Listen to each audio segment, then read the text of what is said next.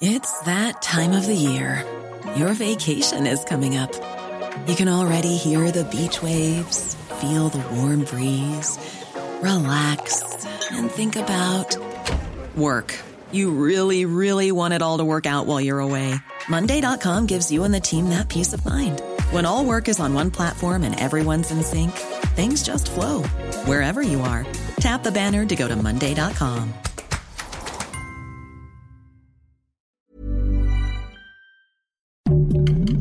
Heraldo Podcast, un lugar para tus oídos. Una imagen vale más que mil palabras y a veces con tan solo escuchar viajamos al mundo infinito de la reflexión. Esta es la imagen del día con Adela Micha. Las imágenes que hemos visto durante los últimos días de elementos de la patrulla fronteriza a caballo replegando a migrantes, la verdad son aterradoras. Miles de haitianos, muchos de ellos incluso con niños en brazos, cruzaron el río desde Ciudad Acuña, Coahuila, para llegar a Del Río, Texas. Eran 12 mil a principios de esta semana, pero a diario están deportando a cientos de ellos de regreso a Puerto Príncipe. El lunes, James Saki, la vocera de la Casa Blanca, aseguró que el enojo de la gente al ver estas imágenes pues era absolutamente comprensible. Vamos a escuchar exacto cómo lo dijo. He visto algunas de las imágenes. No tengo todo el contexto. No puedo imaginar un contexto en el que ello sea apropiado. No tengo detalles adicionales. Y ciertamente no tengo ningún otro contexto. No creo que nadie que haya visto esas imágenes piense que fue aceptable ni apropiado. A su vez, el secretario de Seguridad Nacional, Alejandro Mayorkas, calificó como inaceptable intolerable cualquier abuso contra los migrantes e informó pues que ya se está llevando a cabo una investigación para determinar cómo fue posible que los oficiales de la patrulla fronteriza procedieran de esa forma, persiguiendo a caballo y con látigos a migrantes. Lo dijo ayer en entrevista con la cadena CNN.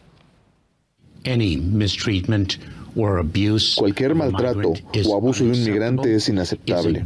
Está en contra de la política y el entrenamiento de la patrulla fronteriza y de los valores del Departamento de Seguridad. En efecto, comenzamos una investigación que será realizada rápidamente. La gente merece y necesita conocer sus resultados. Al ver las imágenes me horroricé. Voy a dejar que la investigación continúe, pero las imágenes que vi me afectaron profundamente. La vicepresidenta Kamala Harris, designada por Joe Biden justo para resolver esta crisis humanitaria y migratoria que enfrenta a Estados Unidos, dijo que las imágenes de esta represión a caballo por parte de estos agentes migratorios son horribles e hizo un llamado a empatizar con Haití debido a las tragedias que este país y su gente han vivido. Esto fue parte de lo que dijo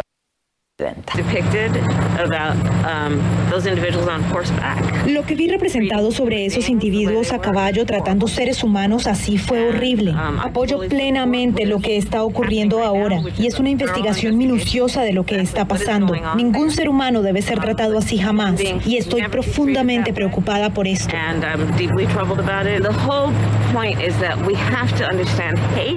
El punto es que tenemos que entender Haití. Hablo de un país que ha vivido tantas tragedias. Efectivamente, Haití, el país más pobre de América, se encuentra inmerso en el caos político, social.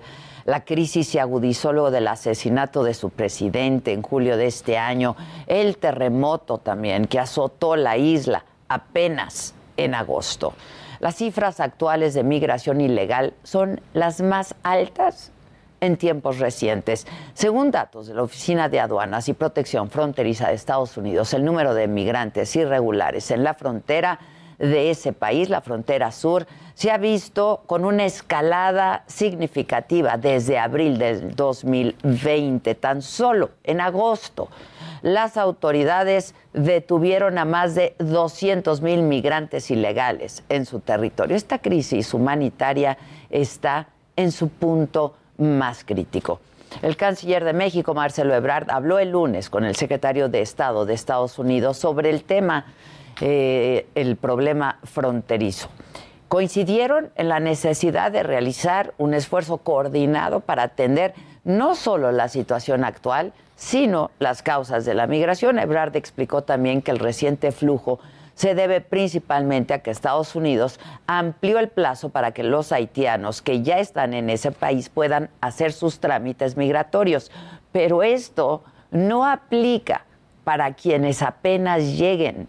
El canciller dijo que los dirigentes de estos conglomerados de refugiados en Brasil y en Chile les han dado información falsa a los haitianos para traerlos a la frontera.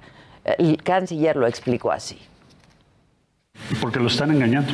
Es un periplo, es un...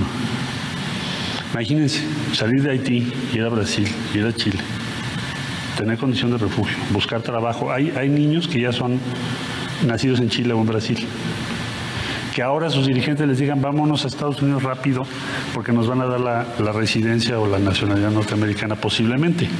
Pues es un engaño monumental, ¿no? Eso no es cierto.